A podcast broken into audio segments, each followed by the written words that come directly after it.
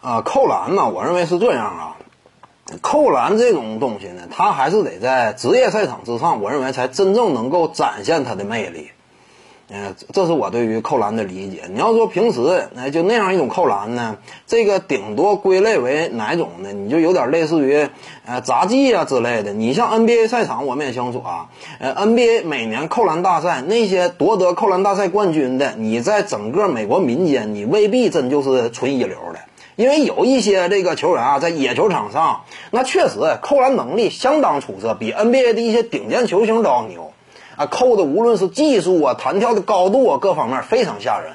但为什么他们呃往往就掀不起波澜呢？就算你扣的再怎么好，也就那么回事儿呢。这就是非职业和职业的区别。扣篮这东西，它往往啊更多还是锦上添花。